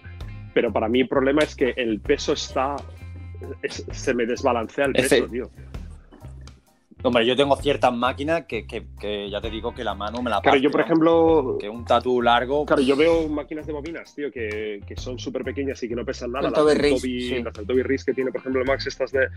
Sí, hay unas pequeñas que son de aluminio, que solo lleva un yo, que es el... Pues el, el tube vice está hecho de, hierro, entonces tiene conductividad, van de puta madre, no vibran y son la polla. Y digo, joder, es que esto me lo voy a llevar yo, tío porque para hacer líneas molan, pero claro, pesa menos que la Cubin, tío, encima, ¿sabes? Que dices, tío, es que esto triunfa. Allí, allí, allí con el Max, con el Max, con esto estará No, esto es una puta tortura, tío. Es una tortura. O sea, ¿qué dices? Tronco, esto, o sea, encima, como hemos estado chapados, se ha traído muchas cosas a casa, ¿sabes? Entonces, tú aquí tienes la fiesta de libros, su colección, aparte de lo que vende. Luego, máquinas, eh, eh, o sea, es un show, ¿sabes? Dices, pero esto, ¿sabes? No, no, no, no interesa. Hazme caso que todo el día que te, ¿sabes? ¿Sabes? Solo... Sí, sí, sí. Oye, desde aquí, de, desde aquí queremos apoyar. Apoyamos a Max. siempre apoyando a Max. Tatu, ¿eh? Que, que hacía. Claro, apoyamos siempre apoyando a Max porque, la verdad, ¿eh? A mí personalmente creo que parece un supli que tiene mucha calidad, cosas pensadas. Y aparte, no nos, aparte no, nos paga, lo decimos no porque lo pensamos. que por así decirlo. bueno, a mí me creo, paga. Creo que no, a mí me paga. Pero es verdad, pero es verdad, verdad. No, coño, pero, pero es verdad, ¿no? Yo, por ejemplo, yo siempre he tenido, yo siempre he tenido esa pelea, ¿no? Que llegaba yo a los supli y los supli una cantidad, de, mierda. bueno, sí, cosas buenas, y después una cantidad de decía, pero porquería, y digo, pero esto que esto no sirve para nada, esto, esto no sirve para nada. Mira, yo. Y la verdad es que Max. ¿Habéis estado alguna yo nunca, vez en yo, el, yo nunca he estado en el supply de Max, no. ¿En el supply? Yo no. No, ninguno de los dos hemos estado. Yo no he estado, no he Pues estado, no he estado. no vengas. tío, Porque también, llévate no, los ahorros. tío. Está petado, parece un estudio de tatus o es mucho Qué mejor guay, que muchos tío. estudios de tatus. Tiene mogollón de cuadros y prints, tiene mogollón de máquinas y luego tiene cosas, tío, que yo no veo en estudios de tatus, como tiene soldador, ¿sabes? Y él anda Ah, claro. también con sus máquinas. Claro, es que él la parte Claro, claro. el menos tío, tatuar, sí, todo es- se lo tiene controlado. una- una sabe de máquinas, en sabe montar, sabe final, hacer. Es un supply que está metido en el tatu. Y eso, eso para, para mí, para mí es Claro, Claro, sí, y- luego y sabe de tatu, sabe tiene su y a mí me parece importante, tío. Un supply que sepa de tatu y. y en- Sí, luego al final él podría vender otras Claro. cosas que hacen otros supplies y, y le dan dinero, pero es que él dice que pues el pens y esto no vende, ¿sabes? O sea, entonces, Vale. claro, ¿me entiendes lo que quiero? O sea, como, yo le llamo el Candy Store, yo le llamo la tienda de caramelos, Claro, la porque solo tiene las molan, movidas que nos molan a saco. Entonces, yo, claro, Claro. claro y entiende el tatu como Sí, nosotros eso, y va tatuado bien, como sí, nosotros. tiene mucha eh. Qué guay. es- Pues mira, pues ya, ya de paso, aprovechando que hemos hablado de, de tema de Max y de OG, eh, queremos preguntarte así levemente por los fanzines estos, ¿no? Que, que está haciendo tú las portadas. Sí, a ver, el fanzine yo hace tiempo OG. tenía la... A ver, la movida es que cuando tú tienes un supply y no eres un supply de estos tochos que vendes a un montón de peña, tío, que, que la- todo esto que nos gusta a nosotros de cultura del tatu, hay un Ujú. montón de tatuadores que ni lo conocen ni les interesa, ¿sabes? Vienen del diseño gráfico de otros campos y ellos les da igual, ¿sabes? Entonces el Max tiene un supply pequeño con cosas de calidad y tiene que irse pues a lo que se llama entrar a puerta Claro. fría en estudios y demás. Pues vengo a venderte esto, tío. Yo como he tenido un estudio y Claro. he currado muchos estudios, pues siempre me mola atender a la gente que viene a buscarse Eso, la vida eso es lo guay, claro. Yo, estudio por ejemplo, porque yo me la a Max busco en el porque estudio, Max ¿sabes? Un día por el estudio, claro. Yo lo conocí Ujú. así. El tío, el tío entró por el estudio, hola, tal. Y yo pues, igual, yo igual, material ¿eh? Y todo, y la verdad. Yo igual. Claro, entonces la movida es que cuando tú vas a otros sitios, lo que yo le decía, a mí yo hay una frase que siempre Ujú. le digo a la peña es que yo pido con la mano llena, ¿vale? Entonces yo le decía al Max, tío, mucha peña somos colegas tuyos y él para con tatuadores y todo, pues todo, ¿no? Y le decía yo, tronco, eh, ¿por qué no hacemos un fanzine Sí. y todos los que somos colegas vamos a hacer dibujos y los regalas cuando entres en un estudio? Entonces, ya- tronco, no hay Claro, ningún está, supply que está, tú llegues está y dando te dé algo y está dando ¿vale? algo además que es de No hay calidad. ninguno, ¿sabes?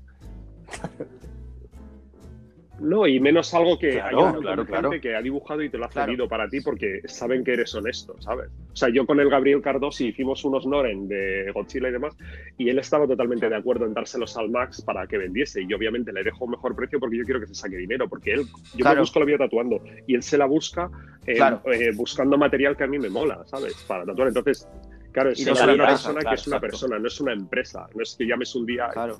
este uno y al día siguiente haya otro, ¿sabes?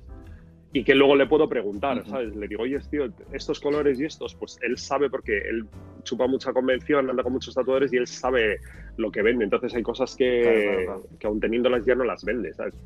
O cosas que, que no tiene nadie. Por ejemplo, ahora tiene croma, que la, la No, bueno, todavía eh, no, no, no, no no saben lo que es. Él lo tiene.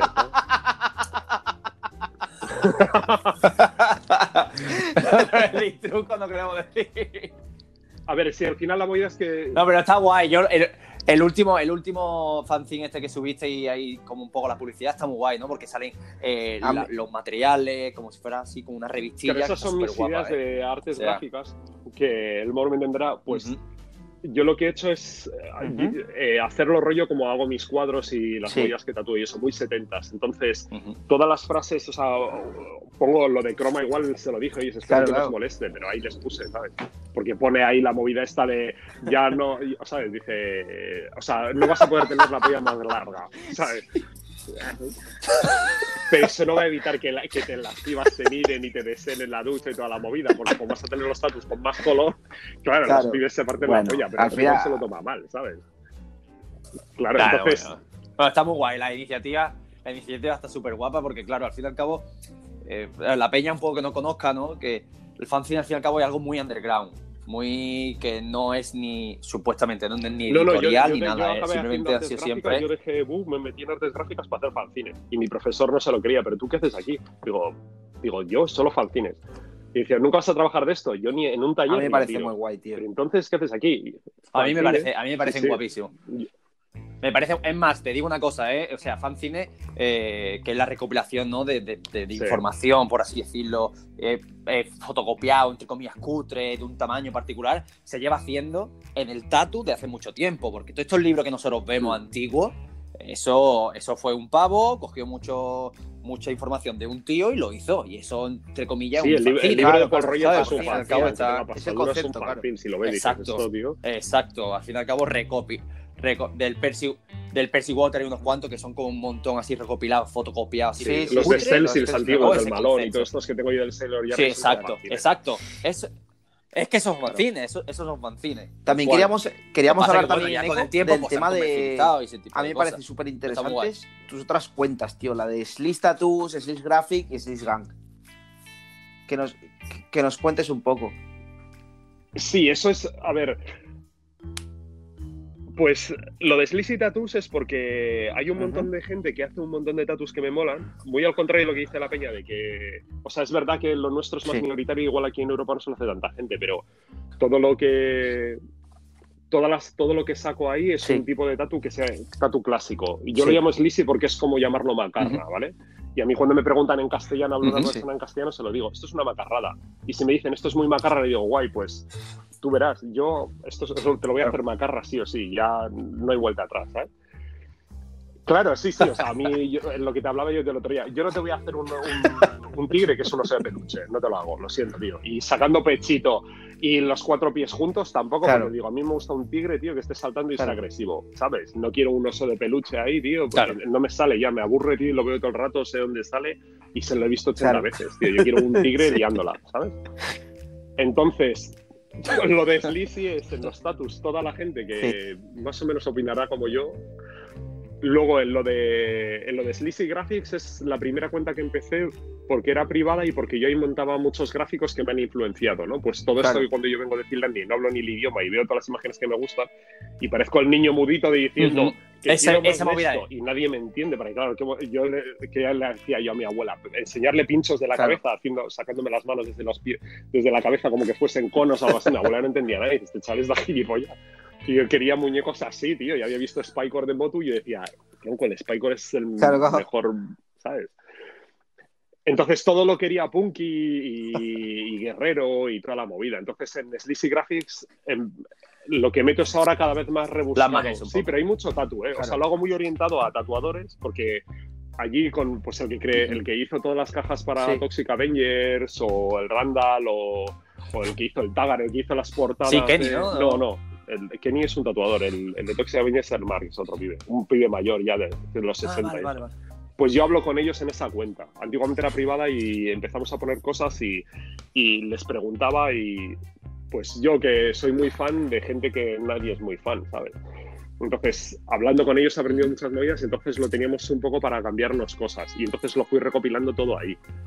Y ahora lo que, claro, por ejemplo, si tú ves el pecho del Harley Flanagan, que es un flash del Spalding, tú te puedes quedar con, vale, eso es el pecho del Flanagan, que es una Flanagan Spalding, pero yo te pongo la ilustración original de Ken Barr y tú ya sabes de dónde sale, ¿sabes? Claro. Aparte te pongo a peñar pues, la guitarra de los Bruisers, que la tenía la misma vez que el Flanagan, un tiempo después. La página es increíble. A mí, a sí, me aconsejamos que la veamos porque la página todo lo que ha recopilado. Eh, y luego, por ejemplo, ahora en esta época que todos hemos estado chapados, hay mucha peña que me, decía, por favor, no pares de subir, porque mm, están muy engorilados con cosas que he puesto, entonces les sirve como de inspiración. a mí me parece pues brutal eso, tomar, el trabajo, tomarte el trabajo de recopilar todo eso, subirlo a una cuenta y a, mí esa cuenta me parece de, las más guapas. Es que no es, no es eso, eh. a ver. El, Rubén, mi colega de la Inquisición, él hace unos podcasts de música y él los hace cuando va a cagar. Yo hago el Graphics Cuando vas a ¿eh? cagar.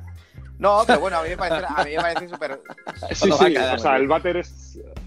Bueno, yo tengo que. A ver, yo tengo que decir, yo tengo que decir que ahora mismo, yo tengo que decir que ahora mismo No, muy guay, tío, claro. Me encanta que los podcasts lo hacen perro No, pero es de puta madre. Los Beatles grabaron un disco en el váter, o sea que no hay mucho problema, tío. entonces, en el Sleazy Graphics guay, es esa movida de ponerlo todo ahí y, muchas veces, pues ahora muchas, pues el Dan Science o el Grimy están haciendo esto de que te hacen el ojo y estira la movida, que eso es una movida que viene del Dismukes y del Doug Johnson, que se hizo las portadas del Travel o el Screaming for Bangers de, de, Judas Price, ¿no? Pues entonces yo te lo pongo ahí, te pongo el artista, entonces tú ya sabes ¿De dónde, ¿de dónde viene? claro, vas, vas, al final a la fuente, ¿no? Eso es lo guay. Claro. Claro.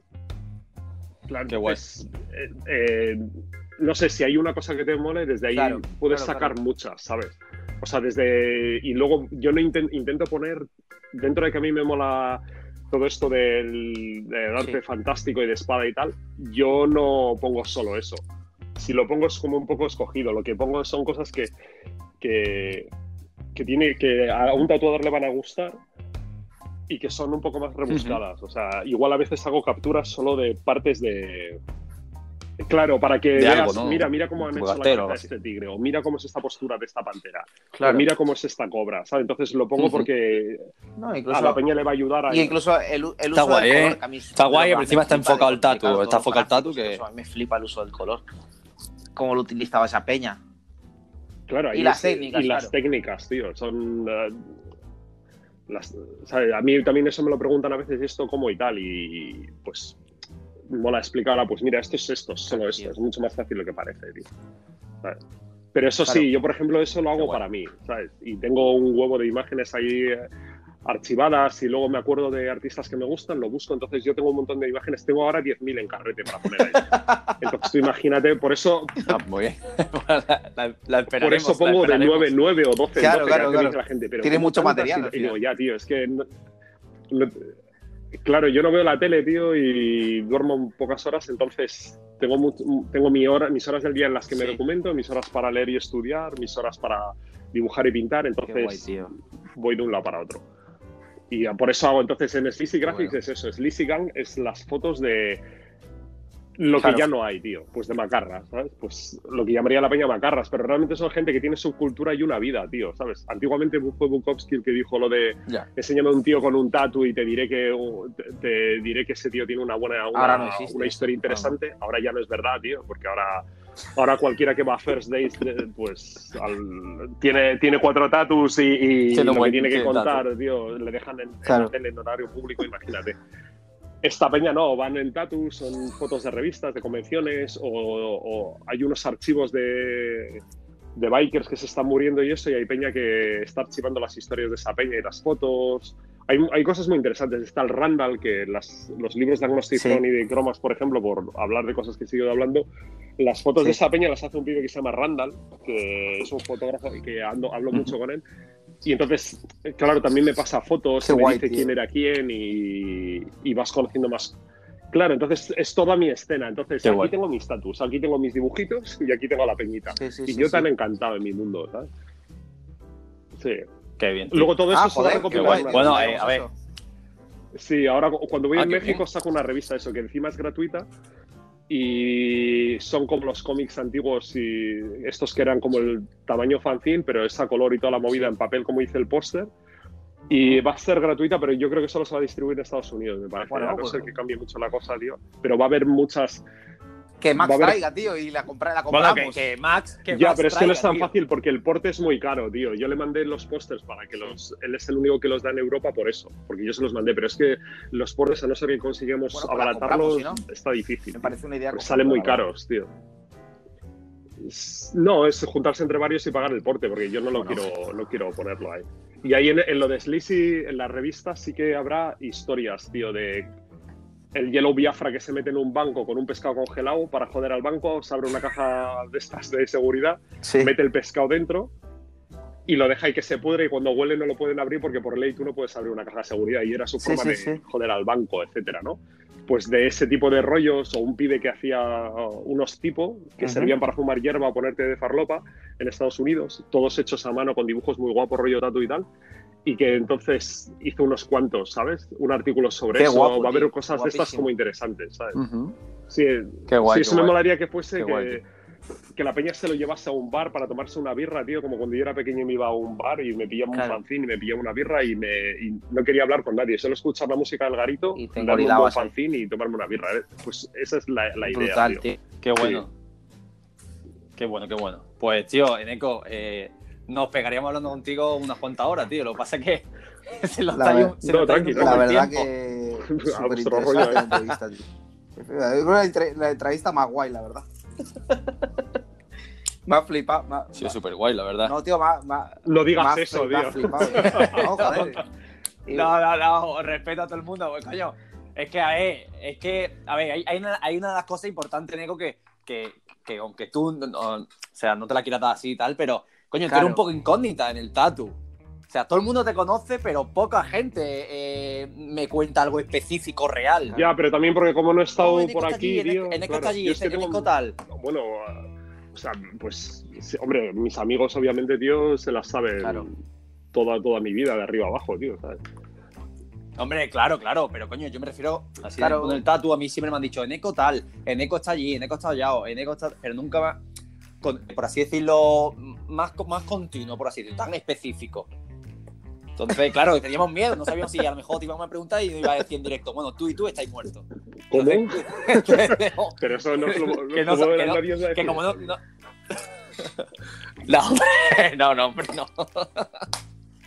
Así que nada, Eneco, con esto Vale. creo que te despedimos. y sí. ahora, Eh, ahora vamos a la sección de Emi, tío, entrevista de que nos va, que nos va, Y va a traer listo. una pintura tuya y tal, y, Sí. y comentaremos un Exacto. poquillo, tío. La verdad que ha sido un placer tenerte. Muchísimas gracias, muchísimas gracias, la verdad. Igualmente. Igualmente, Mauro. Seguro- Sí, la con, verdad todo, que sí. con toda la, Igual- con toda la igual- igual te hacemos otra la entrevista más, en la número verdad, dos o algo para ahondar más. En Eco Returns. Sí, no, no hay problema, cuando queráis. En Eco Returns, en Eco Returns. Dime. No hay problema. Una cosa, sí que decir que yo, según vaya saliendo esta entrevista en el en, en Evox y en podcast, no se Ah, van sí, a ver sí. las imágenes, pero que sí que me lo voy a currar y como doy tantos datos que yo ya me lo sé que soy muy pesado, pues voy a recopilar muchas imágenes y vídeos y demás de tal forma que Perfecto. pues, Sí, creo que Mauro lo vas a montar sí, tú en sí. YouTube, en la, línea, la pista Sí, de tío, audio sí, con sí. una pista de visuales. Y entonces a la vez que voy hablando se van a ver las imágenes y yo prometo ponerles datos a agra- todo y la verdad que te lo, agrade- te lo agradece. Hacerlo más divertido en YouTube, imágenes, ¿sabes? pues la verdad que puede ser la hostia. La verdad que sí. que muchísimas gracias, sí, sí, yo tío, la verdad. Aparte, a- aparte también, La verdad que me, sí. me- me- me ha encantado, tío. Venga, tío. No, muchas gracias a vosotros, ha sido un buen rato, eh. Un, un saludo. Hasta luego. Venga, un tío. saludo. Niño, Neko, Agur. muchas gracias. Hasta luego. Agur.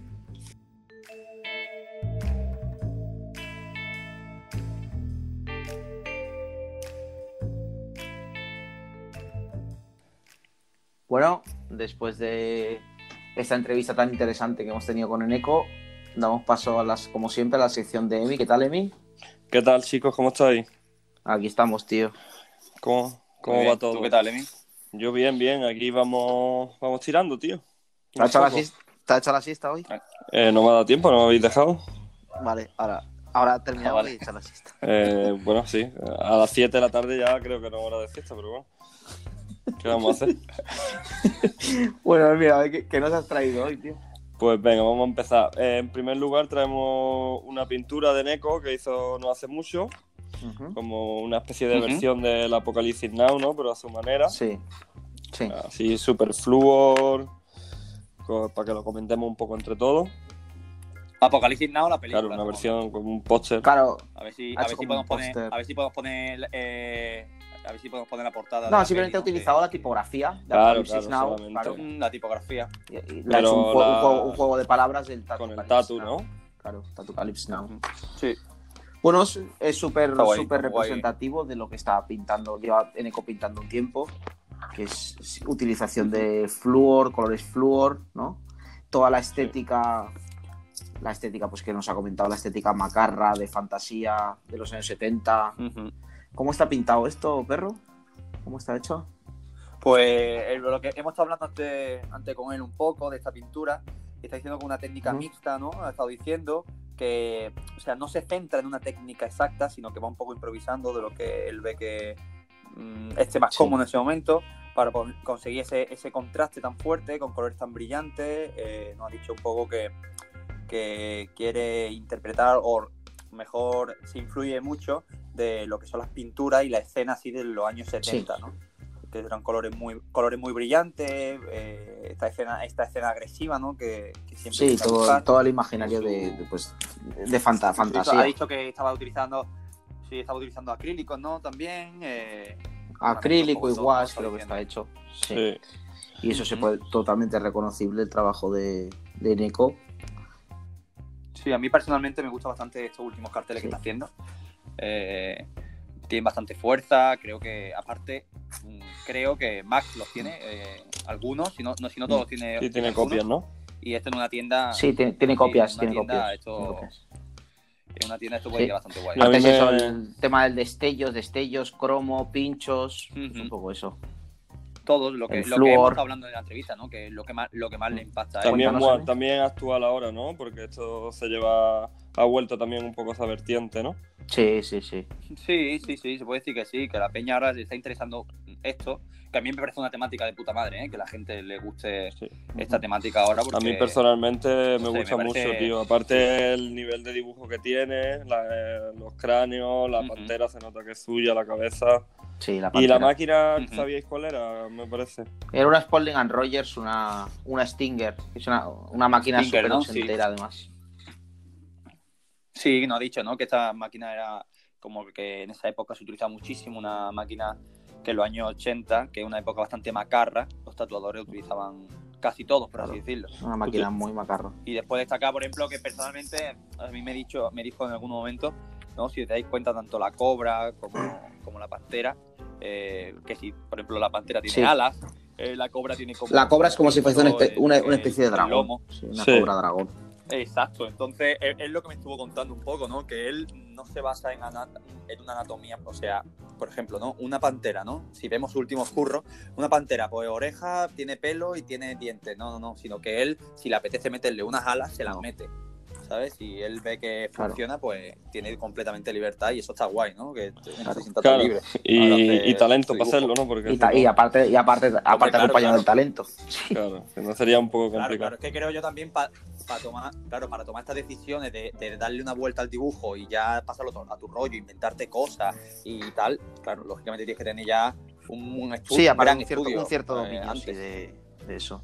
De la anatomía y del dibujo. súper guay. Está muy guapo. Sí, Pues increíble. si queréis pillar algún, alguna copia, ya sabéis, contactar con más y, y así apoyáis también su Que las tiene por ahí, sí. Vale, vamos con el segundo entonces. Sí. Vamos con el segundo. La segunda es una pintura que hizo hace muy poquito Acetate. Sí. Que ahora está currando en el King Avenue, en Nueva York y representa por la actualidad, ¿no? Que no hemos visto todo en estos últimos meses, la cuarentena. Siempre siguiendo su línea, como un trabajo súper detallado, con esta estética mm, como ukiyo-e, ¿no? litografía japonesa. Claro, siempre.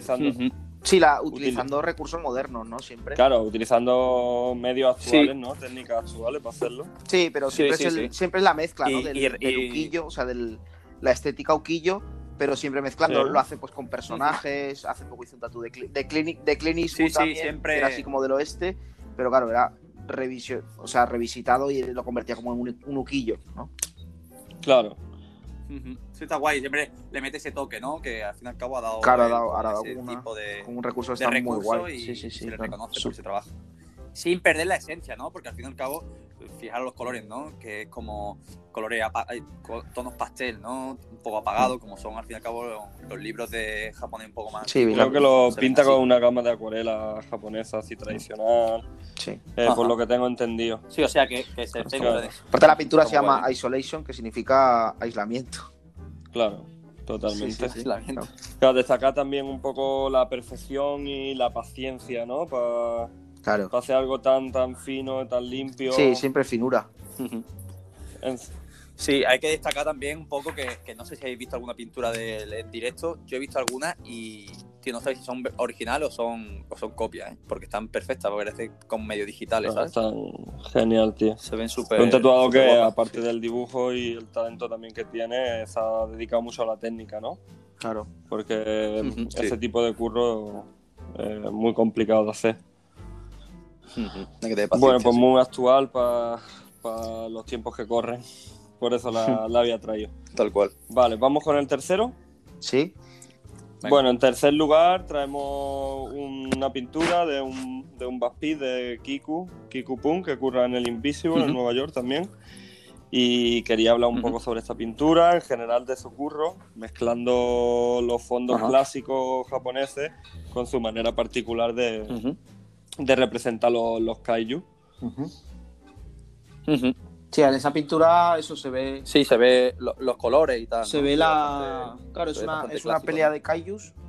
está, claro, está hecha en Japón porque ahí se ve, pues eso, el monte Fuji, la torre de Tokio, se ve Mothra, Hydra.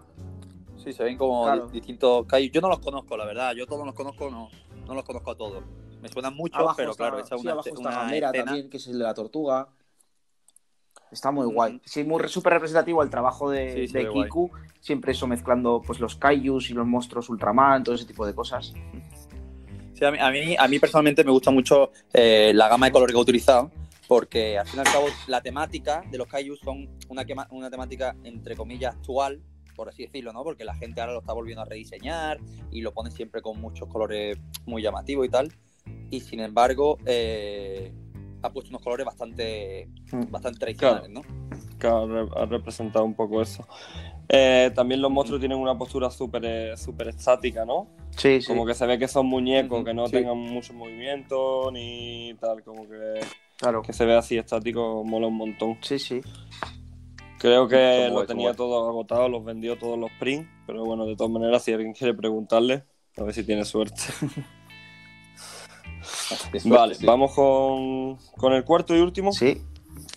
Vale, pues en, cuarto lugar traemos, traemos al Beso, nuestro amigo. Sí. Búlgaro que trabaja en Madrid. En y hoy vamos a hablar de, sus máquinas, ¿no? Que para mí personalmente, junto a muchos de mis compañeros, pues pensamos que son indispensables para, para el día a día en el trabajo.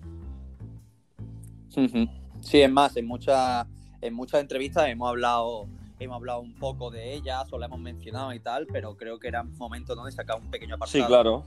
Porque hemos hablado en otra entrevista, ¿no? Que al fin y al cabo, eh, todo el mundo que, que, no tenga una máquina, el que tenga lo sabrá, pero el que no tenga, o sea, la máquina representa completamente a cómo es beso. O sea, máquinas al milímetro, máquinas perfectas, máquinas con un calibrado súper milimetrado y para mí, personalmente, quizás de los constructores que ahora mismo hay en España, quizás a mí personalmente de los que más Sí, no, a nivel. Yo utilizo mucho las máquinas del beso, es lo que te digo, para el día a día. A lo mejor para, mm, mucho walking, curro con sus máquinas. Tatus que a lo mejor se me va a complicar un poco, uso sus máquinas. Aparte de ser bonita estéticamente, están todas esa mano por él, menos, el chasis que lo manda a hacer. Siempre suelen ser como versiones de un chasis clásico. Sí, suelen ser chasis clásicos. Claro, y está esa la perfección, ¿no? Todo con material de calidad, americano casi siempre. Sí, sí. También, también querría decir que el, que el precio de las máquinas de beso, como está el mercado hoy en día, no son nada elevadas. Así que. son unas máquinas que van perfecto y están muy mirados. Claro. Claro. No, claro, a mí, a mí, personalmente, comparación con, las con todo, el, todo el mercado que hay ahora mismo, que una máquina por menos de, de 4.50 no te la quita nadie. Una máquina en condiciones, estamos hablando. Una máquina 4, 4.50. Eh, me parece que las máquinas son de una calidad impresionante y muy asequible. Ahora, lo complicado es que pilles una. Pues eso acabar rápido.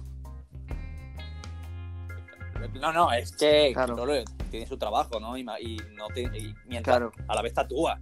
Entonces es un poco más complicado, ¿no? Que, que saquen tan, tan muy grande y continuamente. Sin que el momento que sale. Sí, que son poquitos que, los que tienen máquina del beso, no todo el mundo las tiene. Luego el beso también hace, hace reveals de máquina, también ha hecho alguna vez. De que, por ejemplo, tunea máquinas o una máquina vieja, pues te la pone a punto. Ese tipo de cosas. Joder, que es muy súper interesante una persona que sepa hacerlo. Claro. Hombre, y te digo una cosa, eh, tú tienes a lo mejor una máquina en un cajón que ya sabes que ya ni la quiere, que ya ni la utiliza, se la manda a él y por claro, claro, claro. Te, la deja a punto y te la deja, te la deja y una máquina completamente te la deja como nueva. También habla un poco ¿no? de, de Beso en general, su curro, su tatu, el que no lo conozca y lo conozca ahora por la entrevista, porque también vea su trabajo que alucina. Claro, porque se, se, dedica a todo, realmente se dedica a pinte, pintar claro. cartelería, su tatuaje que es buenísimo, pintar, pues eso, y, a, y, a, y hacer máquinas, y, y, todas las cosas que hace las hace muy bien además. Claro, claro, el cabrón encima todo lo que hace lo hace perfecto, hijo Claro puta, que ¿eh? sí, el beso. Desde aquí un abrazo. Un, saludo, un, gran saludo a Beso. Espero que, espero, espero que nos escuche porque nunca nos ha dicho, oye, escucha Beso, no me lo ha dicho todavía. Te queremos mucho, Te queremos beso. beso. Y bueno, pues ojalá, ojalá, hagan, ojalá llegue a hacer más máquinas algún día. bueno, pues ya, ya hemos terminado Aquí, por hoy. ¿Nos quiere, quiere, Dime, dime. Sí, antes, antes, sí, hombre, yo antes, antes de todo quería, quería un poco preguntarle el estado de ánimo de Emi, Emi, que está un poco No, apagado. no, yo, yo estoy muy bien. Hoy lo que te he notado un poco la boca angosa, ¿no? ¿Te, te ha pasado algo? Sí, bueno, a ver. Eh, la gargantilla, de, la gargantilla. La fumada, tío. Uy, me parece que Bueno, José ha pillado tío. alguna cosa. Sí, eh, me, preocupa tu, verde, me, tío. pre- me preocupa tu estado verde, de salud, la verdad. A ti, a ti mi estado de ¿Sí o ánimo no? y a mí el de salud tuyo. Estoy Salud. muy preocupado. Salud por- mental. Mal, la verdad. Sí, sobre todo eso. Eh, ¿Queréis mandar algún saludo, chicos? Bueno, pues yo quería saludar hoy a René ZZ. eh, lo conocemos mucho Hombre, ya. René- Está haciendo Ah, una labor muy interesante por el Claro, la verdad que sí. Como, bueno, re- especialmente reseñable los vídeos como, como tatuarte como un máquina o una cosa así, ¿no? Tiene- Como un como pro. un pro, eso, tatuarte como un pro. Claro. Y yo qué sé. Buenísimo. Yo he de decir que, que aunque, bueno, algunos vídeos que se van de madre tal, para el que no entienda nada de tatu, puede aprender alguna cosilla. Puede aprender alguna cosa. A, tatu- a- a tatuarte Pero- como un pro, por ejemplo. Qué bueno. Por ejemplo, a tatuarte como Stephen Claro, a tatuarte como claro, Stephen James, que todos Puntazo, sabemos tío. que es una, una eminencia. Una, Qué buena, tío. Tengo una gana de hacerme una cali gigante en el pecho. una leyenda, tío. Una leyenda. Tengo, tengo una gana. Bueno, y también, eh, aparte de eso, quiero hacer un saludo que, bueno, no sé, no sé, no sale de mí, es una obligación, por así decirlo, que lo estaba hablando antes con Mau. Y nada, eh, Ah, saludar a. Colo. Me ha- Saludos, Colo. no por nada, sino porque me ha, me ha dicho, me ha dicho en estos últimos capítulos, me ha dicho, oye, tío, que ya, Claro. no, me, ya no me mencionáis, ¿qué pasa? ¿Qué está tal?". pasando? No sin, no, pinchando- no sin mi, no sin mi oye, mención. ¿qué- qué Hace pasa, días que no, le, que- no le mencionan al colo. que a mí. ¿Qué pasa? Que si no me mencionáis por mi capítulo, no sé qué. Y yo, bueno, bueno, tranquilo. Bueno, tranquilo, el próximo no- día traigo cuatro nada. pinturas de cola. Claro. No, pasa- no- no pasa nada. Claro. Mañana, el Claro, próximo claro. día, cuatro Sí, pinturas de cola. creo que, vamos a hacer Eh, eso. Que, que- que Colo va de querubín, co- Colo, Colo va de querubín, pero, pero no es querubín, es, es un poco malo, ¿entiendes? Tiene su lado Eh, perverso. un, sal- un saludo para Colo y también, como no, un saludo para Juan L. A mí, como, como siempre. Sí. Sí, como Ah, siempre. Juan L. Siempre apoyando, tío. Siempre Juan Como L. siempre. Y nada, chicos, pues Y un saludo a toda la gente que a toda la- a toda la- como a toda siempre. peñita, tío. ahora, pues eso, A toda la a vasca, toda esa tío. vasca buena. Eh, tema de la perio- periodicidad de ahora del- de los podcasts. Van a ser uno por semana, porque ya hemos empezado con nuestras obligaciones. Eh, Sí, bueno, cuando escuchen esto, cuando escuchen esto ya Sí, llevará un mes y medio siendo uno por semana. claro, claro. Pero eso que la, que la gente sepa que eso que. Sí.